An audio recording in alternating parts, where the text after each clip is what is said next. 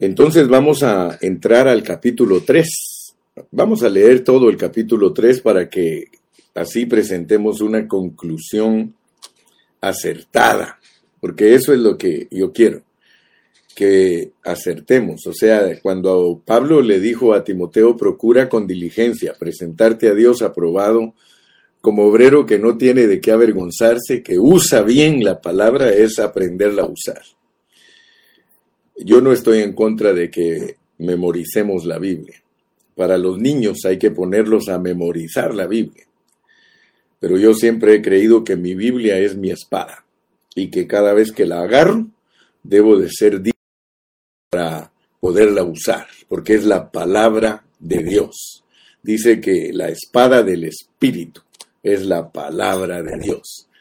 Así que yo sí estoy de acuerdo con algunos que dicen que hay que dar pan fresco y que no hay que estar consultando versículos eh, para poder preparar un sermón, sino que cuando estamos hablando, todos los versículos tienen que venir a la mente. Así que si no somos unos buenos lectores de la Biblia, si no somos unas personas que estamos todo el tiempo estudiando la Biblia, es imposible que seamos diestros en usar la espada.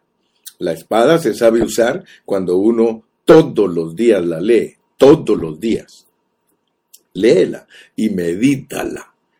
No es necesario que la sepas de memoria, pero tienes que meditarla. Cada vez que la estás leyendo, medítala para ver qué es lo que Dios te quiere mostrar a través de ella. Si tú recuerdas, eh, hablamos de que los tesalonicenses eran creyentes nuevos, pero que el apóstol Pablo, con eh, la valentía de Dios, les predicó, aún siendo nuevos, les predicó como lo es la venida del Señor, como lo es la venida del día del Señor, como la destrucción de los incrédulos, como lo es la manifestación del anticristo, todo eso, el misterio de la iniquidad. Todo eso Pablo lo declaró aquí. Y ayer estuvimos hablando de que debemos entender lo que es la elección de Dios, porque es por la elección de Dios que nosotros debemos de darle gracias por todos los hermanos que Dios ha escogido. Esa elección y predestinación que Dios ha efectuado en los hermanos es la que nos debe de mover para que nosotros oremos por ellos y que dejemos que el Espíritu Santo nos santifique por medio de la verdad. Aleluya. Entonces hoy, como ayer entendimos que tenemos que orar y darle gracias a Dios por todos los hermanos, Pablo en lo último que expresa, mira cómo empieza. Por lo demás, Hermanos, orad por nosotros para que la palabra del Señor corra y sea glorificada así como lo fue entre vosotros. Y para que seamos librados de hombres perversos y malos, porque no es de todos la fe. Pero fiel es el Señor que os afirmará y guardará del mal y tenemos confianza respecto a vosotros en el Señor, en que hacéis y haréis lo que os hemos mandado. Y el Señor encamine vuestros corazones al amor de Dios y a la paciencia de Cristo. Pero os ordenamos, en el nombre de nuestro Señor Jesucristo, que os apartéis de todo hermano que ande desordenadamente y no según la enseñanza que recibimos, que recibisteis de nosotros. Porque nosotros mismos, porque sabéis de qué manera debéis imitarnos, pues nosotros no anduvimos desordenadamente entre vosotros, ni comimos de balde el pan de nadie, sino que trabajamos con afán y fatiga día y noche para no ser gravosos a ninguno de vosotros, no porque no tuviésemos derecho, sino por daros nosotros mismos un ejemplo para que nos imitaseis. porque también cuando estábamos con vosotros os ordenábamos esto. Si alguno no quiere trabajar, tampoco coma, porque oímos que algunos de entre vosotros andan desordenadamente, no trabajando en nada, sino entremetiéndose en lo ajeno. A los tales mandamos y exhortamos por nuestro Señor Jesucristo que trabajando sosegadamente coman su propio pan. Y vosotros, hermanos, no os canséis de hacer bien.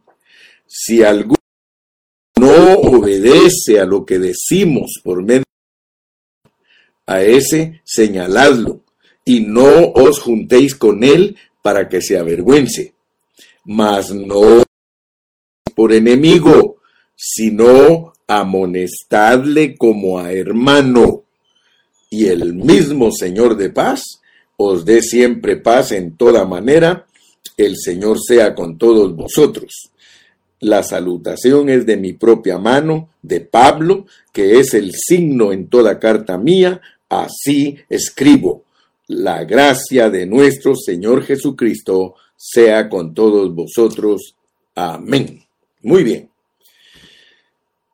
La conclusión de Tesalonicenses tiene que ver con el liderazgo, tiene que ver con los dones, los hombres dones, con los ancianos, con los hombres que Dios ha puesto para que dirijan la iglesia. Y por eso dice, por lo demás, hermanos, orad por nosotros. Ustedes se dieron cuenta que ayer hablé yo de que oremos por todos los hermanos. Y la razón por la cual nosotros tenemos que orar por los hermanos es porque ellos son escogidos y predestinados de Dios. Ellos son real sacerdocio, son pueblo escogido, pueblo adquirido, o sea que Dios ha comprado a todos los hermanos con su sangre. Entonces nosotros debemos de saber, Dios nos ha llamado para que por medio de ese evangelio alcancemos la gloria de Jesucristo. Es decir, que nosotros como cristianos, como cristianos, porque hay muchos hermanos que le aplican todos los requisitos de un obispo a un cristiano, pero eso no es correcto. Eso no es correcto. Miren, el apóstol claro en Timoteo él dijo, si alguno anhela obispado, buen, buena cosa desea. Pero es necesario que el obispo, o sea, el líder, el anciano, el sobrevedor, llene todos esos requisitos. Hay hermanos que están eliminados de, de ser obispos, de ser ancianos. O sea que hay hermanos que están eliminados de ser pastores, están eliminados de ser ancianos. Por ejemplo, un hombre que se divorcia no puede ser pastor.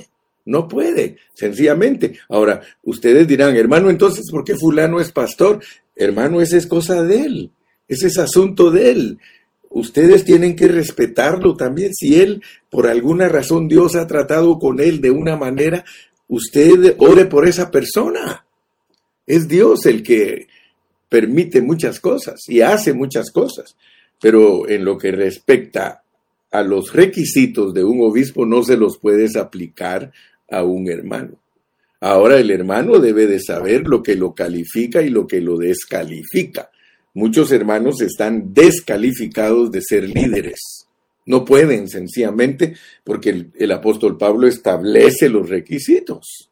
Lo mismo que Pablo eh, pide para las mujeres. Las mujeres tienen que saberse sujetar a la palabra y estar bajo cobertura, bajo un varón.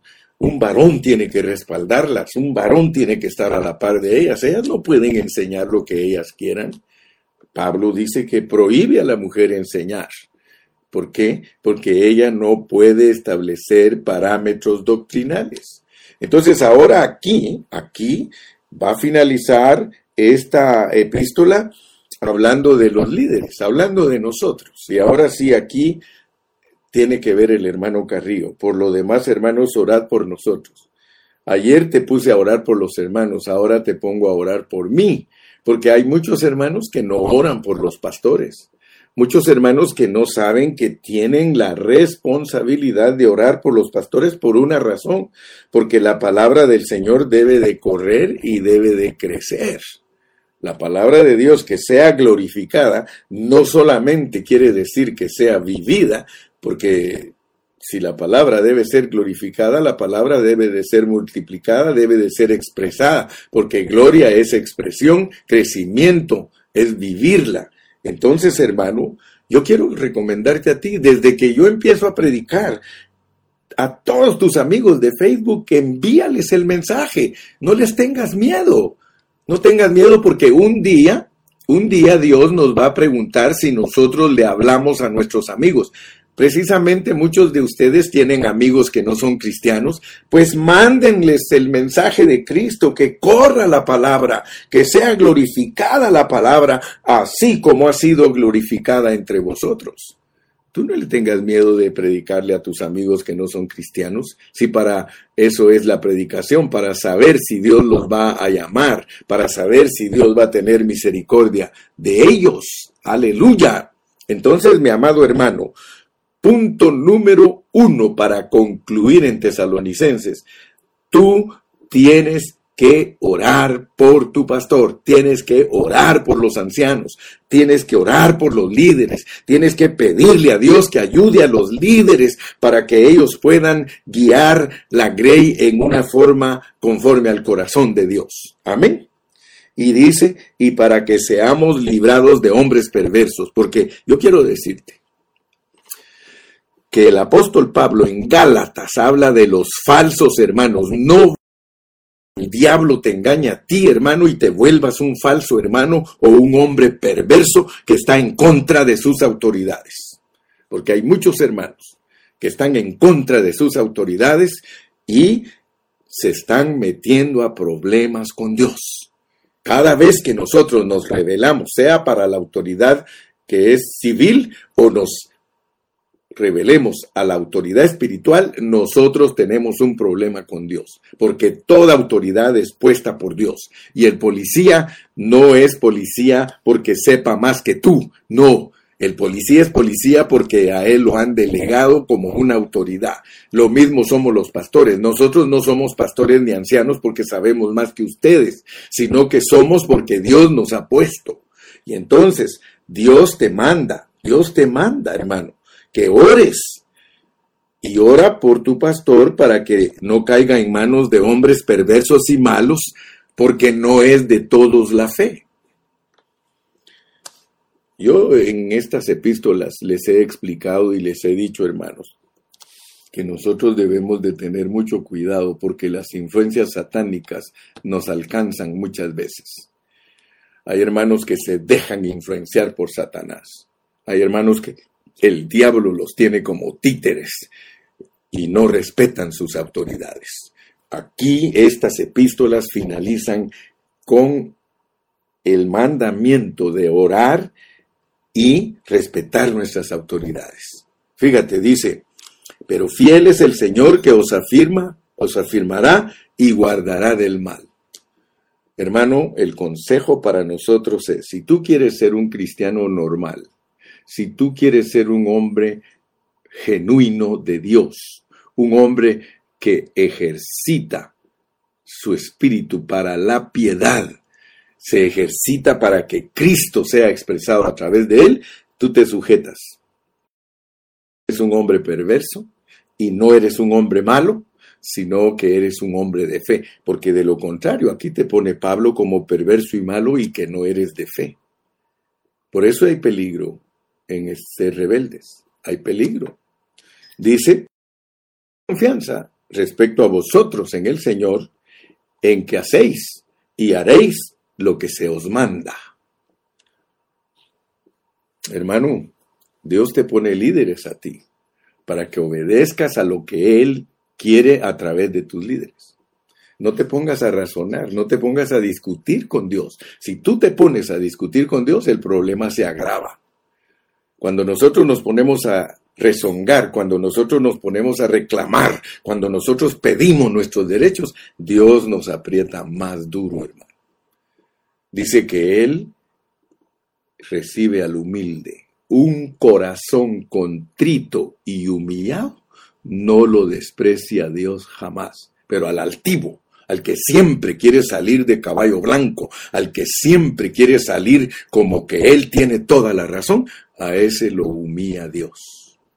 Jesús nunca discutió con nadie, él se y, y murió con muerte de cruz. Así que hermano, esto no es juguete, esto es de sujetarnos. Punto número uno entonces, tienes responsabilidad de sujetarte a tus autoridades, orar por ellas y dejar que Dios, dejar que Dios sea el que nos vindique, que sea Dios el que nos establezca, que sea Dios el que diga que no somos perversos ni malos, que sea Dios el que vea que nosotros somos fieles. ¿Ok? Ese es el primer punto para concluir tesalonicenses.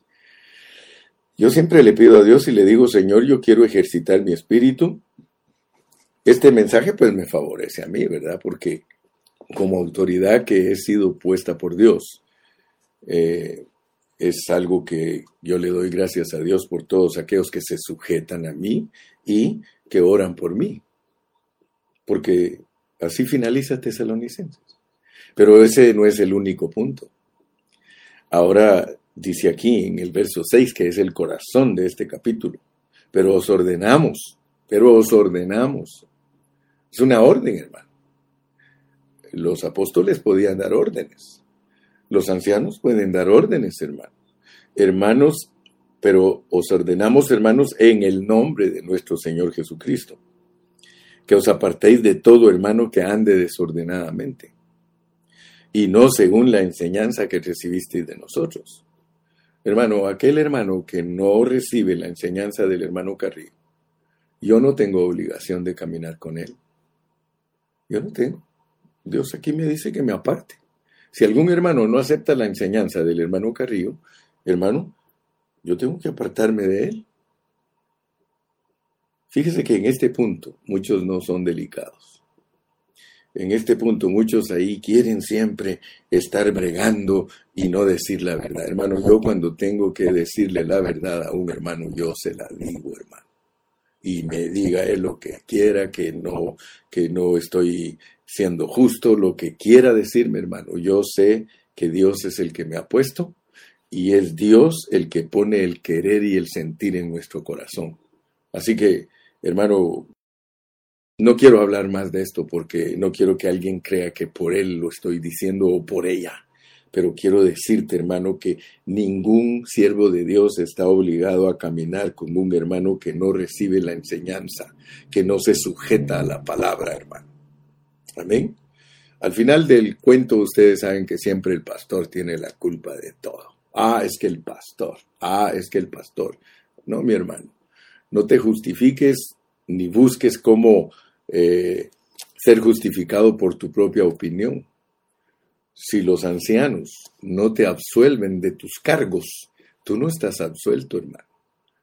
La Biblia claramente dice que las autoridades de la iglesia atan lo que está atado en el cielo y desatan lo que está desatado en el cielo. Así que esto no es porque nosotros querramos, es porque Dios es el que está en medio del asunto. Entonces, hermano, dice, porque vosotros mismos sabéis de qué manera debéis imitarnos.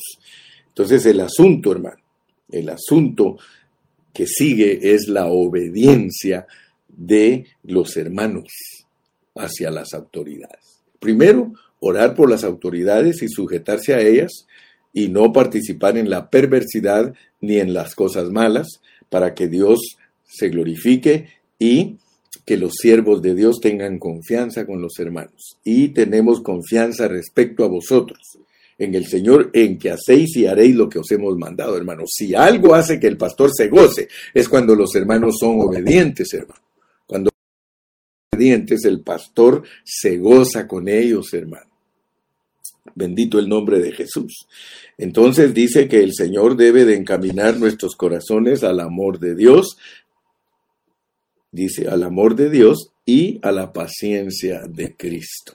Gloria a Dios, hermano. Señor Jesucristo es el ejemplo de la paciencia. Dice, aprended de mí que soy manso y humilde y hallaréis descanso para vuestras almas. Gloria a Dios. Muy bien.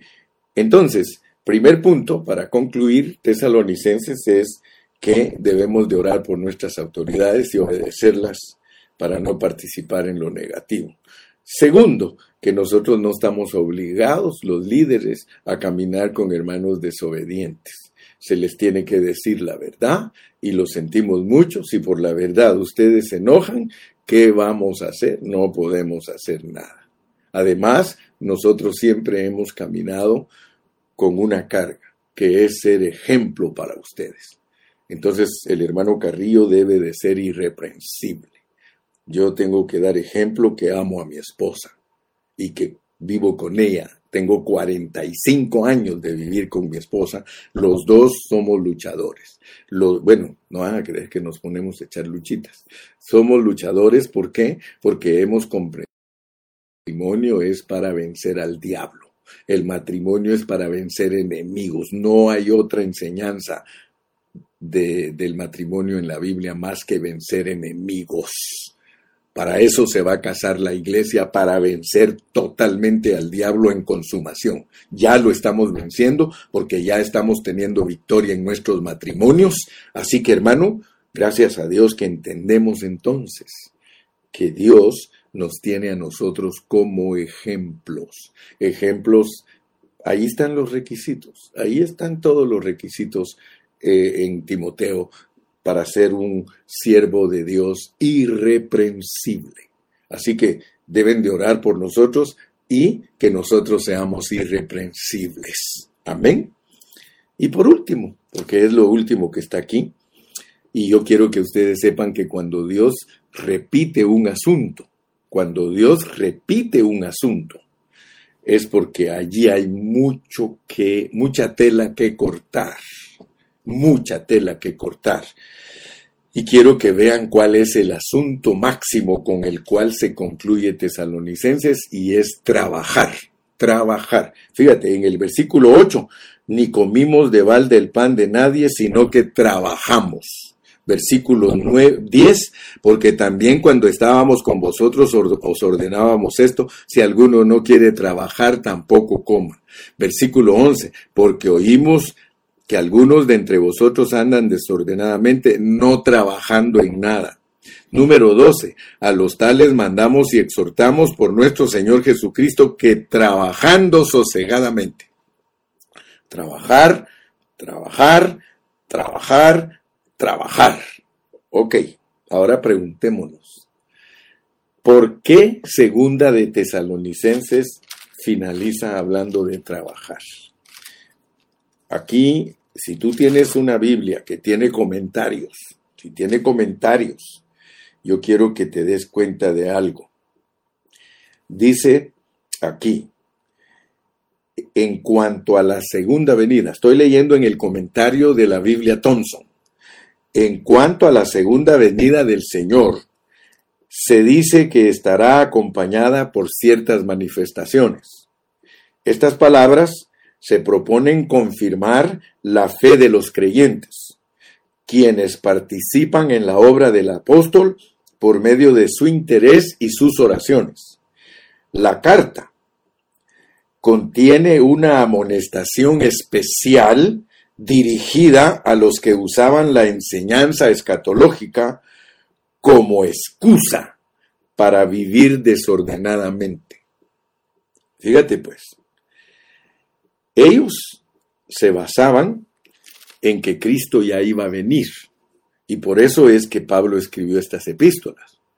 Y basados en que Cristo ya iba a venir, ellos se ministraron pensamientos que no corresponden a la pureza de la palabra de Dios. Muchos de ellos dejaron de trabajar dejaron de estudiar, dejaron de tomar responsabilidades, porque como ya Cristo va a venir, como hoy día muchos hermanos, yo los he escuchado. Dice hermano Carrillo, como Cristo ya va a venir, entonces me voy a casar rápido porque yo quiero saber lo que es estar casado. Otros al revés. Hermano Carrillo, si Cristo ya va a venir, ¿para qué casarme? Otros. Hermano Carrillo, como Cristo ya va a venir, ya no voy a ir a la escuela, ¿para qué voy a estudiar? Otros. Hermano, ¿para qué voy a trabajar? ¿Para qué me voy a afanar si nada se lleva uno de este mundo? Oigan, debido a esa clase de pensamientos, el apóstol San Pablo tuvo que exhortarlos. Hermanos, yo quiero decirles algo. El apóstol Pablo tiene una característica muy especial. Y es de que después que Él nos revela cosas profundas de Dios, siempre nos trae para poner los pies sobre la tierra y nos habla de asuntos prácticos porque la vida práctica que vivimos es la que refleja qué es lo que hay dentro de nosotros. Hermanos amados,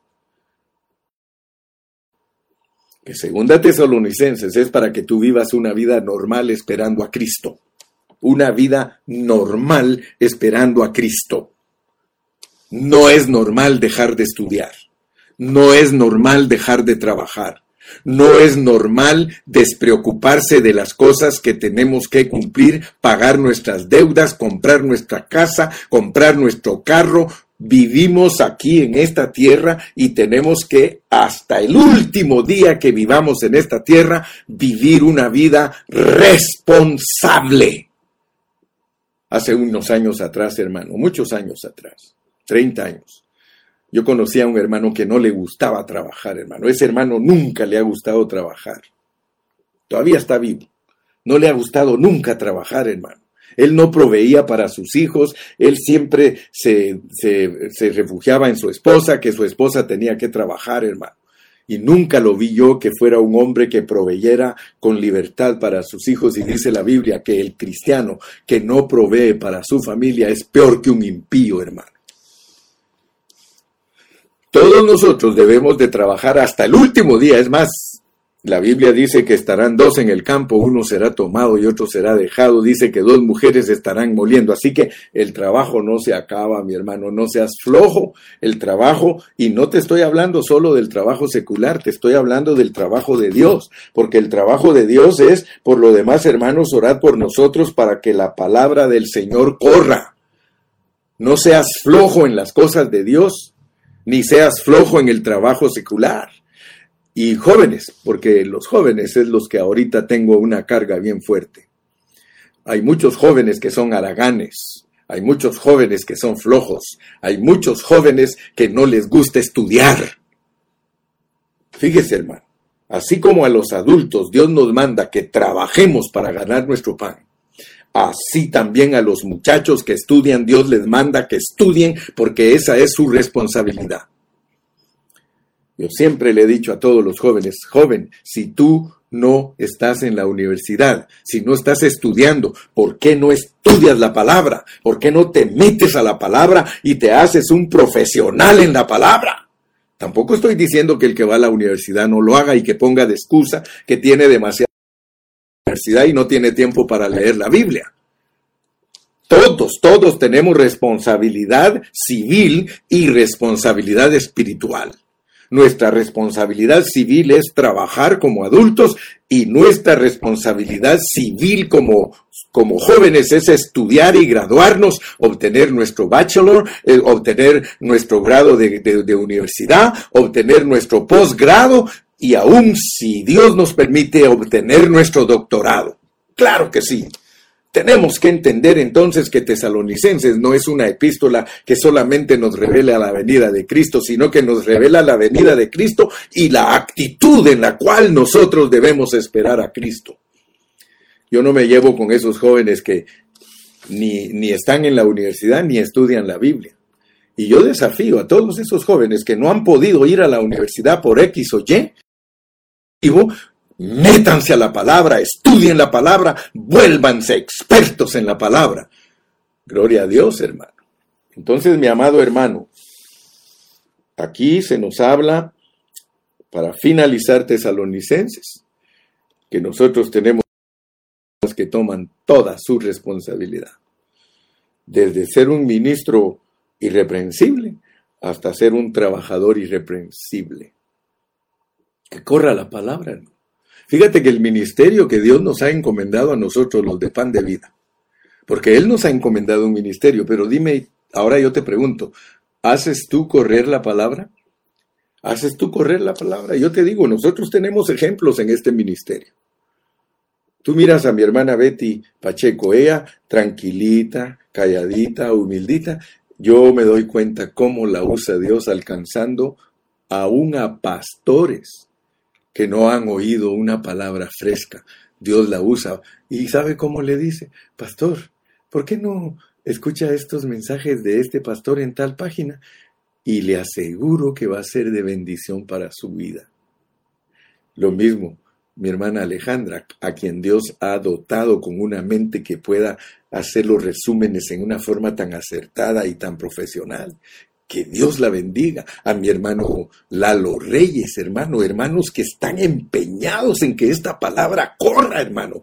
Por mi hermano Israel Reyes, por mi hermano Agustín, hermano, por todos esos hermanos, por el hermano Cayetano, hermano, por hermanos que de verdad están empeñados. Ellos no tienen otro empeño más que que corra la palabra. Oiga el hermano Carrillo, oiga allá, oiga esto. Hermano, eso es tomar responsabilidad en un ministerio.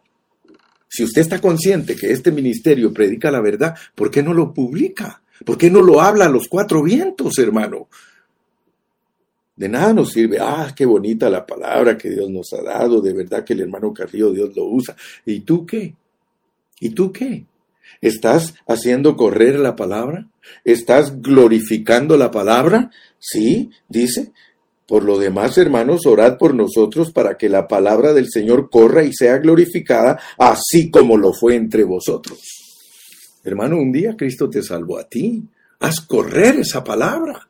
Mira, aquí en este ministerio nosotros hemos estudiado los dos espíritus, la salvación completa. Hemos estudiado el reino.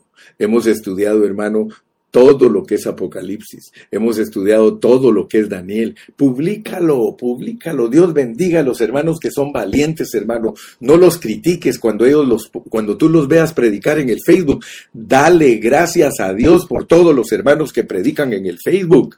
Hace poquito un hermano que yo conozco que, entre comillas, es un cristiano que debería de ser un cristiano que ensalza y exalta el nombre de Cristo, hablando de política, hermano. ¿Cómo es posible? ¿Cómo es posible, hermano, que nosotros nos pongamos a hablar de política? Hermano, el Facebook te lo regaló Dios para que lo aproveches, hermano. Mira, yo lo estoy aprovechando. El día que lo quiten, tú vas a decir, el hermano Carrillo predicó tres, cuatro años, libro por libro de la Biblia, aprovechó lo que es el Facebook, aproveché lo que es el YouTube, aproveché lo que es el Spotify, aproveché lo que es el podcast, aproveché, mira, ponle el nombre que quieras, yo aproveché y te quiero decir, no he pagado ni un centavo por predicar el Evangelio porque el Evangelio es gratis. El Evangelio es gratis y le va a llegar al que Dios quiera que le llegue. Aleluya. Te hago una pregunta. ¿Estás orando por el hermano Carrillo? Yo oro por ti. Yo oro por ti, hermano. Todos los que yo me acuerdo, por nombre, los presento delante de Dios. Ahora tú tomas el tiempo para que tu pastor predique con denuedo, con valentía. Pero no te me quedes atrás, mi hermano, si eres mi compañero. Somos compañeros. Aleluya. Y somos compañeros de milicia. No vayas a ser como aquel hermano que me decía, pastor, usted y yo somos compañeros de malicia. hermano, no compañeros de milicia, somos soldados. Dios nos ha puesto a que cumplamos con esto que se nos ha encomendado. Trabaja, trabaja, trabaja, trabaja. Joven, trabaja, cumple lo que Dios te ha mandado. Yo espero, hermano, que hoy mismo no esperes que termine el mensaje, ya ahorita, compártelo, compártelo, compártelo. Esta palabra es para todos. Si Dios nos dio el privilegio de que sea predicada por medio de Facebook es para alcanzar a todos aquellos que Dios les quiere revelar una palabra fresca. Entonces, mi amado, ¿cuál es la gloria del Hijo? Aquí dice, mira, a lo cual los llamó mediante nuestro evangelio. A lo, estoy leyéndote el 2.14, a lo cual los llamó mediante nuestro evangelio para alcanzar la gloria de nuestro Señor Jesucristo. Tú tienes un llamado y tu llamado es alcanzar la gloria de nuestro Señor Jesucristo. Cristo en nosotros la esperanza de gloria. Ahora, ¿cuál es la gloria del Señor Jesucristo? La gloria del Hijo es la vida y naturaleza del Padre. La gloria del Hijo es la vida y naturaleza del Padre. Y ahora el Señor está en nosotros. Es esa vida y esa naturaleza en nosotros. Para eso murió Cristo, para eso resucitó, para que ahora nosotros tengamos, ahora nosotros tengamos, aleluya, esa vida y naturaleza. Aquí hay testimonios, testimonios. Al igual que bendita sea mi mamá Claudia que aunque he sido rebelde y desobediente, me tiene ya para que escuche de la palabra y no me pierda. ¿Por qué? Dice, porque no quiere que sea como los jóvenes del mundo, ¿sí? Que se han perdido y la mayoría ya no lo pero ahí está, mire, testimonios. Dios te bendiga, Defne, o Dafne. Dafne Borboya, qué lindo hermano, porque también mi hermanita Claudia Pacheco ha sido una pionera ahí llevando la palabra. Así que hermano, mire qué testimonios lindos que sus hijos digan, mi madre, mi padre a mí me han instruido en el camino, me han hablado esa palabra, hermano Carrillo, a mí me la han hablado. Testifica joven, testifica jovencita, a mí mis padres me han hablado de esta palabra. Hermano Carrillo, yo he escuchado atentamente la palabra y Dios me ha hablado a través de usted y yo no quiero ser una, una señorita irresponsable, yo no quiero ser un joven irresponsable, yo quiero estudiar, quiero graduarme para honrar a mis padres y honrar a Dios. Hermano, qué lindo que ahí en la universidad tú le puedas hablar a otros de Cristo, que ahí en, la, en el colegio ahí le puedas hablar a otros de Cristo, hermano. Estás estudiando para obtener tus grados, pero también estás haciendo Evangelio. Hay que hacer correr el Evangelio, hermano. No mudos, no como perros mudos. No, mi hermano, el Evangelio tiene que ser predicado tiene que ser dado a conocer, el Evangelio tiene que crecer, hermano, el Evangelio tiene que ser glorificado, bendito sea el nombre del Señor, hermano, aleluya. No nos cansemos de hacer el bien, no nos quedemos callados. Cristo en nosotros la esperanza de gloria. Así que yo creo que esto nunca se te va a olvidar. La conclusión de Tesalonicenses nunca se te va a olvidar porque aparentemente todo está escondido, hermano. Y nos debe de llamar la atención que el apóstol termine tan sencillamente a veces solo hablando de saludos y de y que el mismo Señor de paz os dé siempre paz en toda manera, el Señor sea con todos vosotros. Yo, Pablo, que te saludo firmando con esta mano, aleluya, la gracia de nuestro Señor Jesucristo sea con todos vosotros. Padre Celestial, yo quiero darte gracias porque hoy terminé Segunda Tesalonicenses. Y gracias que nos mostraste cuál es la meta. Que la meta es amar a los hermanos y amar a los pastores y obedecerlos para no andar desordenadamente y trabajar, Señor, esperando que Cristo regrese a esta tierra en una vida normal, en una vida con toda la responsabilidad civil y terrenal, una vida que no tiene nada que desear las personas al vernos vivirla. Ellos saben que Cristo es vivido a través de nosotros, una vida normal, con una norma alta, la vida divina y naturaleza de Dios a través de nosotros. Gracias, Padre. Gracias por habernos revelado todo lo que nos revelaste a través de Primera y Segunda Tesalonicenses. Y el pueblo de Dios dice, amén y amén.